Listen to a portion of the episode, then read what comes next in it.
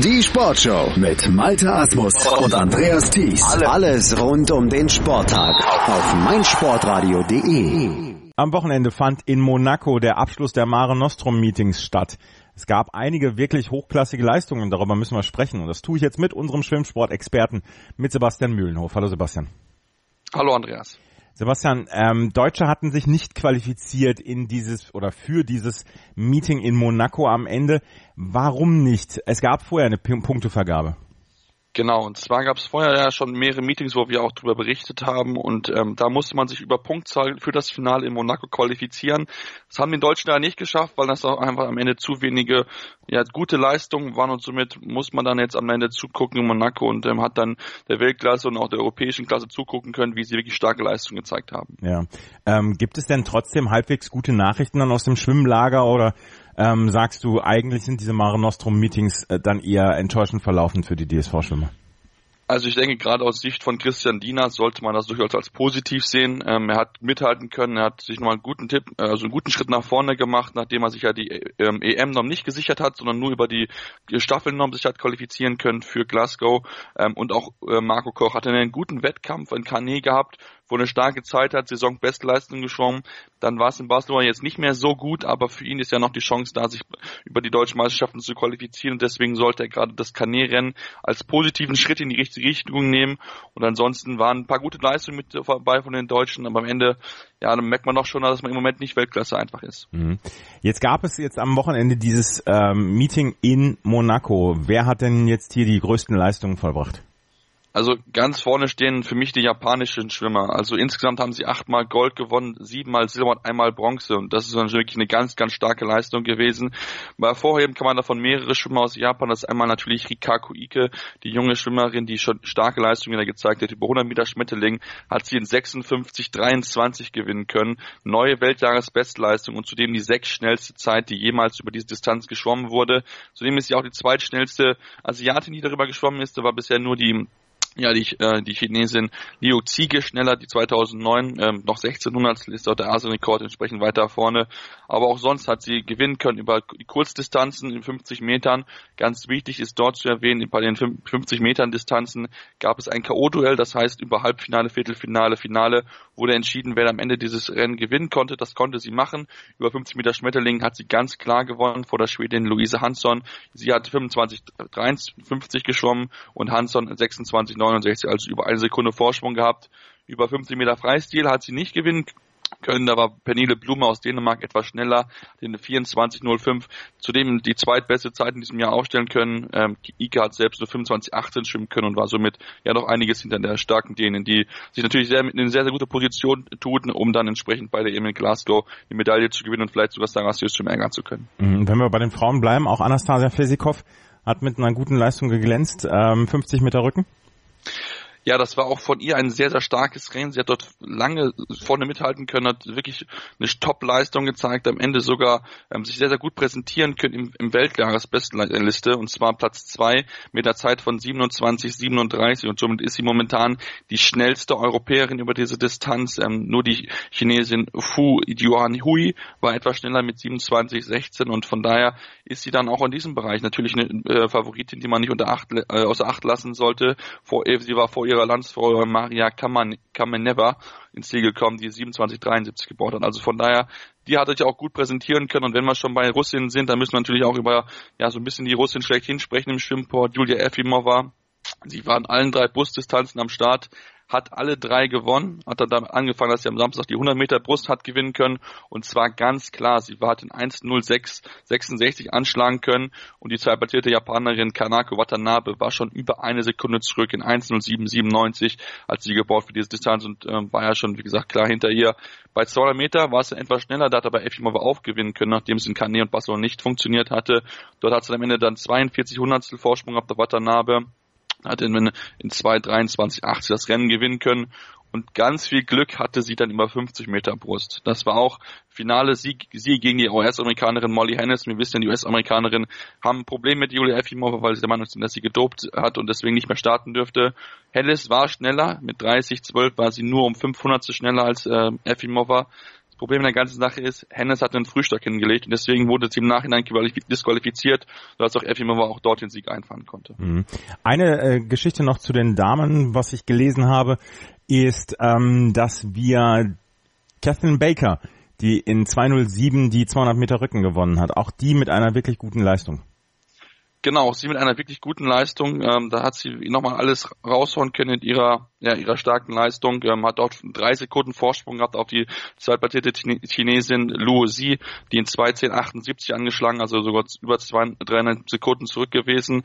Und auch mit dabei war eine gewisse Katinka Hoschu, die ja im Moment auch so ein bisschen mit Problemen zu kämpfen hatte. Die hat am Ende über fünf Sekunden Rückstand auf Kathleen. Und das ist schon für sie sind das schon Welten, zumal sie auch über, über zwei Meter Rücken eigentlich eine gute Schwimmerin ist und ähm, dass man dann noch so einen starken ja, so einen starken Rückstand hat und sich auch nicht so in Topform präsentieren kann, das sollte ihr schon zu bedenken geben. Ansonsten hat sie über die langen Distanzen wieder bewiesen, dass sie ähm, ja die Beste dort über diese Distanzen ist, hat die 400 Meter, Freist 400 Meter Lagen gewinnen können in 4,38, 46 und war dort fast drei Sekunden schneller als ihre Landsfrau Susanna Jakobs, die in 4,41, 45 angeschlagen hat und über 200 Meter Lagen dann am Sonntag hat sie dann wieder gewinnen können, zwar nicht mit so einem großen Vorsprung, aber in 2.10.06 war sie doch etwas schneller als die Japanerin Mio Teramura, die in 2.10.85 angeschlagen ist. Und auch die Argentinierin Virginia Bardek hat den dritten Platz sich sichern können, etwas überraschend, aber da war schon über sechs Sekunden Rückstand auf die zweitplatzierte Japanerin, also da merkt man schon, dass da so ein bisschen Abfall in der Qualität da war.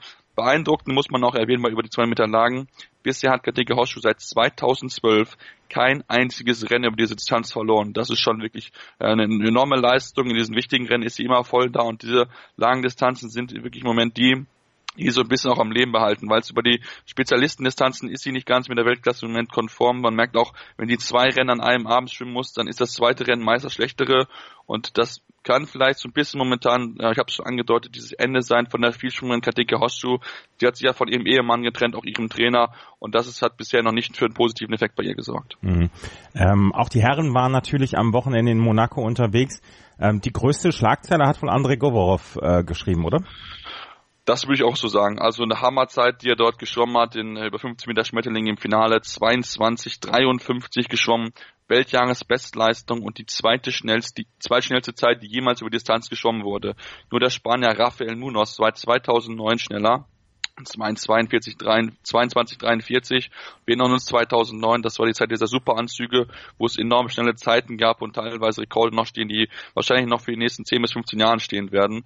Und eben einer von diesen Rekorden ist, ist noch Rafael Munoz. Jetzt ist Govorov nah rangekommen. Mal gucken, ob er in den nächsten Wochen, Monaten, Jahren vielleicht sogar diesen Rekord brechen kann und dann den nächsten ja, Rekord der Superanzüge auch brechen kann. Mhm. Und was gab es noch sonst für Ergebnisse aus der Sicht der Herren?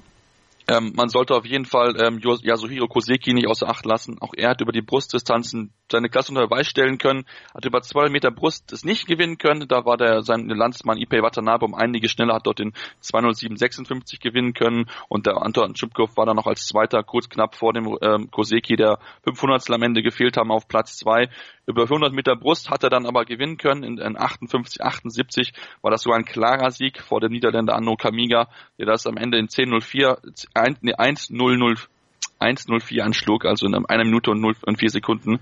Ähm, also von daher war das ein starkes Rennen dort von ihm. Die Russen Anton Tschukov, Kirill Prigoda waren sogar noch hinter dem Niederländer. Sie konnten dort nicht ganz mithalten und Koseki hätte mit dieser Zeit von 58, 78 Platz 2 in der Weltjahresbestenliste einnehmen können, die natürlich, wie, wie ihn überrascht haben, schon Adam Peaty angeführt wird. Also der ist dort der Mann, den man schlagen muss und noch über 50 Meter Brust hat er das nochmal gewinnen können, hat im ähm, K.O.-Duell gegen ähm, Kirill Prigoda das Rennen gewinnen können. Am Ende waren es knapp eine, eine knapp eine halbe halbe Sekunde Vorsprung auf den Russen und das ist auf jeden Fall etwas, den man außer Acht lassen, nicht außer Acht lassen sollte.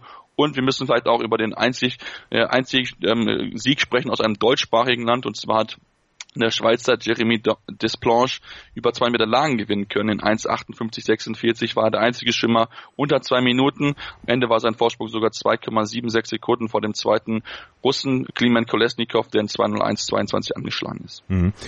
Es ist jetzt nicht mehr lange bis zur Europameisterschaft. Ähm, wie weit oder was für Wettbewerbe gibt es jetzt bis dahin noch? Also was wir natürlich auf, aus deutscher Sicht auf, am ehesten noch beachten äh, sollten, ist natürlich ähm, die deutschen Meisterschaften, die anstehen werden Mitte Juni. Das sollte man nicht außer Acht lassen. Natürlich gibt es noch einige kleinere Meetings, ähm, auch noch einige europäische Schwimmer, die ja noch in, nach, nach Amerika fahren, weil es dort die Pro Series gibt. Also von daher gibt es auch einige Meetings bis dahin niemand in, Aus in Acht halten muss, noch einmal, wo man sich noch ein bisschen die Form testen kann bis dahin. Und da sind wir natürlich gespannt, wer aus deutscher Sicht natürlich sich dann in Glasgow schlagen werden, ob sich vielleicht noch einer bei der EM sich oder bei DM sich noch einen Platz sichern kann. Ich habe schon angesprochen, Marco Koch ist jemand, den man auch nicht außer Acht lassen sollte, ähm, wenn er natürlich eine Zeit stimmt, die dann auch entsprechend seine Nominierung rechtfertigen würde. Aber ansonsten ist bis dahin so ein bisschen, bisschen Flaute und dann aber bei der EM geht's auf jeden Fall richtig los. Das war Sebastian Mühlenhof, unser Schwimmsportexperte, mit seinen Einschätzungen zum letzten ähm, Teil dieser Mare Nostrum Meetings, die in Monaco stattgefunden hat. Danke, Sebastian. Schatz, ich bin neu verliebt. Was? Da drüben. Das ist er. Aber das ist ein Auto. Ja, eben. Mit ihm habe ich alles richtig gemacht. Wunschauto einfach kaufen, verkaufen oder leasen. Bei Autoscout24. Alles richtig gemacht. Was man will, dann wilde Gerüchte entstanden. Fast nichts davon stimmt. Tatort Sport. Wenn Sporthelden zu Tätern oder Opfern werden, ermittelt Malte Asmus auf meinsportpodcast.de. Folge dem True Crime Podcast, denn manchmal ist Sport tatsächlich Mord. Nicht nur für Sportfans. Erdbeerzeit mit Chip and Charge. Vom 1. bis 15. Juli berichten unsere Tennisexperten Andreas Thies und Philipp Joubert täglich über die Ereignisse des ältesten und prestigeträchtigsten Tennisturniers der Welt. Erdbeerzeit mit Chip and Charge. Das tägliche Update aus Wimbledon auf meinsportradio.de. Schatz, ich bin neu verliebt. Was? Da drüben. Das ist er. Aber das ist ein Auto. Ja, eben. Mit ihm habe ich alles richtig gemacht. Wunschauto einfach kaufen, verkaufen oder leasen. Bei Autoscout24. Alles richtig gemacht.